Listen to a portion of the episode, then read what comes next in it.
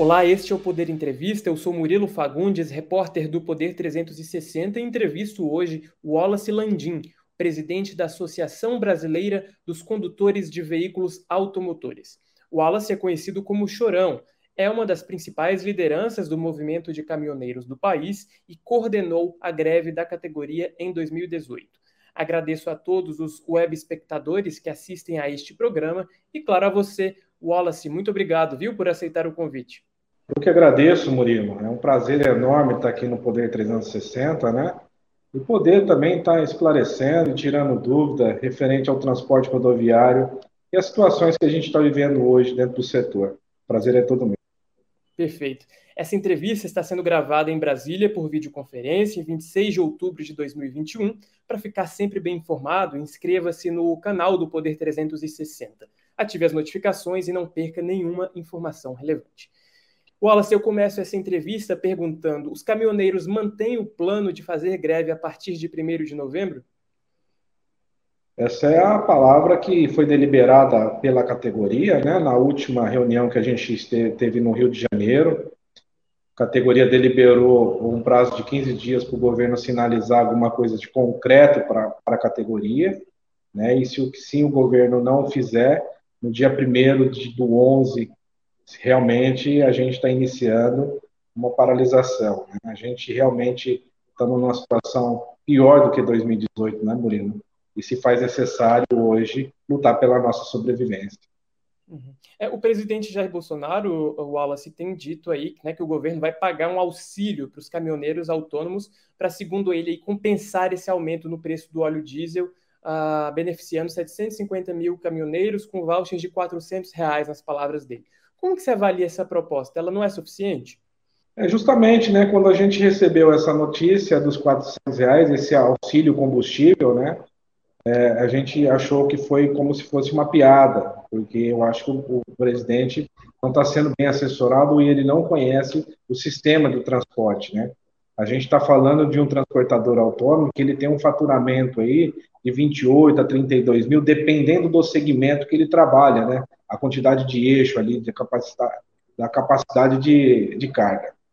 Né? Então, assim, a gente realmente não tem essa necessidade. E a categoria achou como, ah, a gente não precisa de esmola. E realmente a gente não precisa.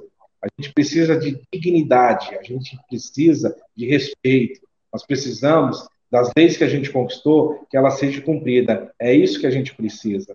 A gente não está pedindo é, auxílio nenhum. A gente está pedindo justamente isso, Murilo. É a dignidade de poder trabalhar. Uhum. É, uma das demandas, claro, de vocês é a redução do preço do diesel, né? Mas também ali na lista a revisão da política de preços da Petrobras. O presidente Bolsonaro tem afirmado que não vai interferir e nessa semana falou até na possibilidade da privatização da Petrobras, né? Nessa semana ainda houve outro aumento do combustível. Como que os caminhoneiros têm se mobilizado, se movimentado para viabilizar essa reivindicação, Wallace? Eu fico muito triste porque vai até contra a narrativa do presidente, né, do nosso chefe da nação. Quando ele foi trocar referente o, o né, o Castelo Branco, o Branco pelo Luna, não era essa narrativa que ele tinha, né? E, e, a promessa de campanha dele realmente que ele iria fazer alguma coisa, principalmente para essa classe que está sofrendo muito, e principalmente pela população, por isso que ele teve o apoio. Né? E a gente entende que realmente não tem mais possibilidade do nosso preço ficar atrelado ao PPI, que é o preço de paridade de importação. Eu participei de uma audiência pública uns 10 dias atrás, um desenvolvimento econômico e, e indústria e serviço, aonde estava o pessoal do Ministério da Minas e Energia, onde estava a NP, o Ministério da Economia presente, o nosso presidente da frente parlamentar, deputado Nereu Crispim, o presidente da comissão era o deputado Helder Salomão, e aonde ficou muito bem claro que o pessoal da, do Ministério da Economia não querem mexer no PPI. E ficou muito bem claro o posicionamento deles, e eles entendem, como a gente também entende, que precisa ser feito um colchão, precisa ser feito aí um, um balão de oxigênio para que a gente tenha estabilidade no preço do combustível e também no gás de cozinha, até achar essa solução. Né? Então, é, tem dois projetos em encaminhamento, né? que é o PL 750, que é do deputado Nereu Crispim, que tira do PPI para o PPE, e eu também tenho um projeto que eu vi que é bem concreto, que é realmente consegue resolver a situação, que é onde mexe no, no, na aplicação do Banco Central. Nós temos lá fora aplicado 350 bilhões de dólares, com rendimento o ano passado de 500 bi de reais. Esse ano vai dar uns 700, né, porque do preço do, do, do dólar. Então, tem como fazer? Tem. Agora o governo vai ter que escolher, né, Murilo? Ou os acionistas ou a classe trabalhadora. Ok, mas é, insistindo um pouco na minha pergunta, tem reuniões marcadas com integrantes do, do governo? Como que a categoria tem se movimentado é, internamente? O governo tem sido receptivo para a categoria nesses dias? Tinha uma agenda marcada agora para o dia 28, né? E foi a gente recebeu esse e-mail e no outro no, no dia seguinte a gente recebeu o cancelamento com a justificativa que tinha vinculado na mídia, né? o, essa reunião. Eu acho que não tem justificativa esse cancelamento, né? E outra, a gente precisa realmente que o governo tenha sensibilidade e chame todos para a mesa, né? É, hoje é, teria a frente parlamentar, teria uma reunião com o pessoal da Petrobras para também tentar achar essa solução, né? A gente fica muito triste que a gente vem mais de três anos aí, né, conversando com o governo, várias reuniões, mas que até agora não saiu do papel, né, né Murilo? Essa reunião seria com o ministro da Infraestrutura? Com quem seria? Na verdade, é, eu vejo, no meu ponto de vista, não tem mais necessidade da gente sentar com o ministro Tarcísio. Ficou muito bem claro que o ministro Tarcísio ele é uma pessoa excepcional na questão do trabalho que ele presta hoje pelo Brasil, na questão, na questão das duplicações de rodovia, né, no que ele está desenvolvendo para o país. Mas perante a categoria, está muito bem claro, né, que o que está fazendo até agora não está tendo, não tá tendo êxito, né? Então, assim, é igual você colocou referente ao auxílio do combustível. Nós tivemos a promessa lá atrás e foi aquela questão dos 100 mil de manutenção para a categoria, né? E que não foi, que não, não, não vingou. Mais uma cortina de fumaça, né?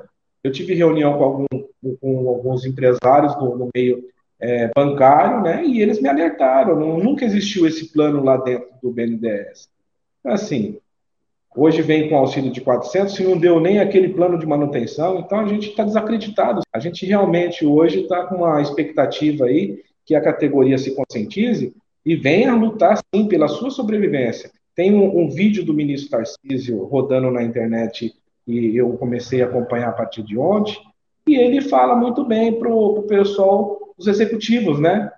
E ele fala que ele quer reduzir frete. E quando os transportadores autônomos sentam com ele, ele fala que a gente precisa cobrar o frete, o justo, a gente tem que indicar, né? A gente tem que aprender a cobrar. Então, assim, qual que é o resumo? Quando a classe executiva econômica senta, é a melhor coisa para a classe econômica. Quando os transportadores autônomos sentam, ou o transporte rodoviário, seja ele qual segmento for, é a melhor coisa do mundo. Então, assim, a gente entende hoje, eu vejo isso, que está sendo feita uma política, né?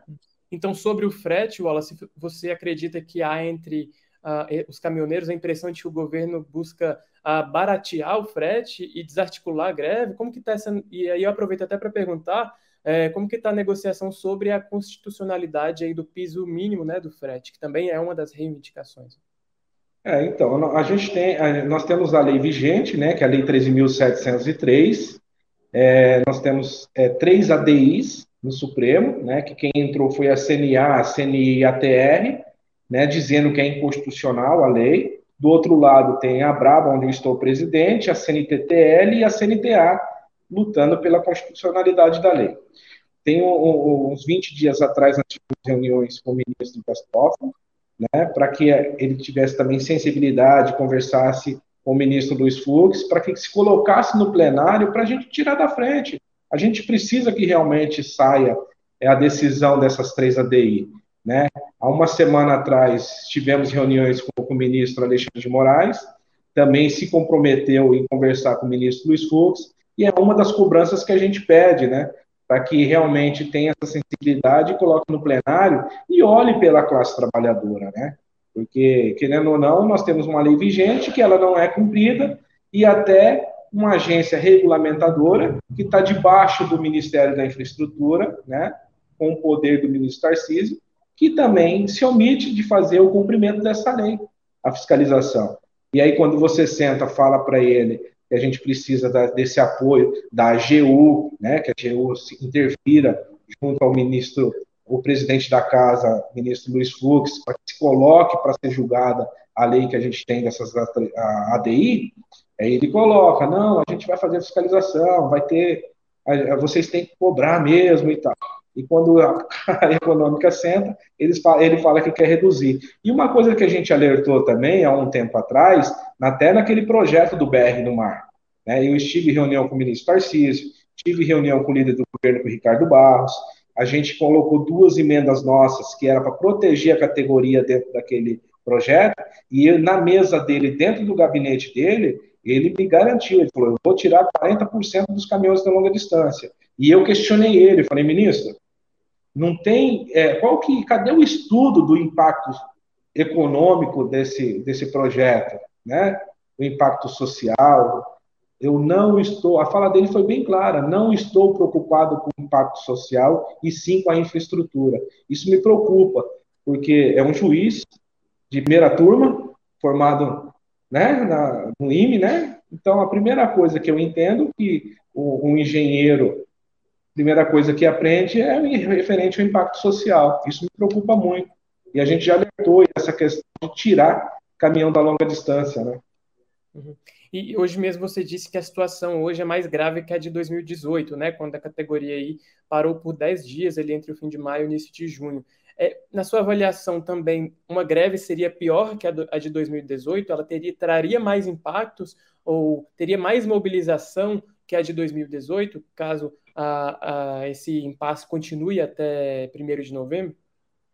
Will, a gente está passando uma situação totalmente difícil, complicada e pior que 2018, sim. É, nós temos a questão do combustível subindo toda semana. O presidente, a semana passada, na live dele, na quinta-feira, falou que ia subir. Né, e cumpriu com a palavra dele, né, que, mas a gente não esperava que ia ser acima de 9% do combustível e acima de 7% na gasolina. E tem previsto mais aumento por aí. Né? Então, assim, não está afetando só os transportadores autônomos, está afetando também a classe, os frotistas, o comerciário, né? a, classe, a, a classe trabalhadora em, em, modo geral. Ontem eu conversei com o pessoal dos motoristas de aplicativo, que eles estão passando uma situação totalmente difícil também, porque as plataformas também não, não, não, não reajustam né, o frete. Por isso que está tendo muito desligamento, essas coisas tudo. Então, quer dizer, não é só no nosso setor que está passando dificuldade, é em tudo. Então eu vejo que está crescendo, né? É, a gente, a gente é, atendeu o pedido do segmento, a deliberação da categoria, e a gente, a nossa função que está na frente para proteger essa categoria é dar voz para eles, né? direcionar eles para o local certo.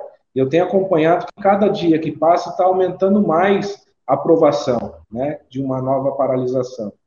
Claro que ninguém quer, né, Murilo, uma paralisação que a gente já mostrou a dificuldade que é. Muita gente sofreu, né? Nós estamos saindo da questão de uma pandemia, nós tivemos muita responsabilidade, não paramos na pandemia. Então, enfim, o que a gente está cobrando é que realmente o governo tenha essa sensibilidade e que olhe para a classe trabalhadora, que faça alguma coisa de concreto, né? Acabe com essa cortina de fumaça e, e, e a gente espera que eu não sei qual foi o motivo do cancelamento, a justificativa não, não me convenceu e não convenceu muito muitos transportadores, que foi porque vinculou na, na mídia. Né? Eu acho que isso não, não quer dizer como é que a gente vai fazer uma, uma reunião com o governo e não vai colocar na mídia para falar para a categoria que a gente está indo. Então, assim, é muito complicado, e está criando força. E dia 1 do 11, se o governo não sinalizar até lá, realmente nós estamos cruzando os braços. É, essa sinalização, é, por mais que o, o governo não, não acate todos aqueles pedidos né, da lista, é, o, qual tipo de sinalização você espera? Assim, é uma nova reunião? É, porque você mesmo disse que não vê na, na, nas palavras do ministro uh, uma ação prática, né? São, na sua, nas suas palavras são só palavras. É, o que, que você esperaria daqui até lá? Então, é justamente isso, né, Murilo? A gente sentou já com o pessoal da equipe econômica, tudo precisa ser criado um fundo, né, de estabilização. É, nós, nós na, no resumo, no resumo para ficar bem claro para quem está nos assistindo, é que hoje o nosso combustível, principalmente, que é o nosso sócio majoritário, nós vendemos ele em real e compramos ele em dólar. Toda vez que subir, vai subir o combustível e os fretes não acompanham. Né? Se a gente for repassar tudo isso, tanto é que nós temos um gatilho dentro da nossa lei 13.703. Toda vez que chegar 10% acima quanto abaixo, é feito o reajuste. Isso daí, automaticamente, a gente vai estar pagando do mesmo jeito que está chegando na prateleira. Então, o governo precisa realmente sinalizar alguma coisa, chamar sua equipe de ministério, chamar sua equipe econômica e realmente apontar alguma coisa. A gente não está pedindo também alguma coisa assim, é, se não fizer, nós não, nós não vamos parar. A gente quer realmente que o governo sinalize e faça. Não fique prometendo como vem acontecendo, vem fazendo política para 2022. E para a gente encerrar aqui, Wallace, só ficou uma dúvida sobre a mobilização para o primeiro de novembro. Você tem algum número, algum planejamento que você pode nos adiantar? Ah, quais estados estão mais mobilizados? Se há resistência em alguns pontos específicos? Ou se toda a categoria, ah, você acha que vai ser unânime essa adesão? Queria que você nos desse mais detalhes sobre essa paralisação prevista para 1 de novembro. A gente, a gente iniciou algumas, algumas reuniões dentro dos estados com uma pauta em conjunto né, para unificação da pauta da categoria. Para não acontecer como fizeram para trás, né, chamando paralisação, chamando paralisação e não acontece. Eu, de 2018 para cá, eu não participei de nenhuma chamada de paralisação. Né? Existia muita coisa por trás aí, como o 7 de setembro ficou muito bem claro né, que era um, um, um, movimento de direita aí voltado com uma pauta intervencionista. Eu não vou, eu não trabalho contra a democracia do país. Eu trabalho com muita responsabilidade tentando proteger a categoria. Fizemos várias reuniões, Rio de Janeiro, em Brasília, fizemos no, em Santa Catarina, né, Rio Grande do Sul, enfim. A parte dos portos, a gente está conversando, né, uma parte que a gente está vendo que está mais focada aí de fazer essa paralisação. O que eu posso te garantir é o seguinte: nós estamos muito mais organizados do que 2018. Uhum. Wallace, então é isso. Chega ao final aqui, então, a nossa edição do Poder Entrevista. Em nome do Jornal Digital Poder 360, eu agradeço a você, presidente da Associação Brasileira de Condutores de Veículos Automotores, né, a Brava, e agradeço também a todos os web espectadores que assistiram a este programa. Obrigado, viu, Wallace? Eu que agradeço pelo espaço aberto, Murilo, e estou sempre à disposição para tirar dúvida e conversar referente ao transporte, tá bom, meu irmão? Deus que abençoe a todos, que Deus nos abençoe e que ilumine os nossos governantes.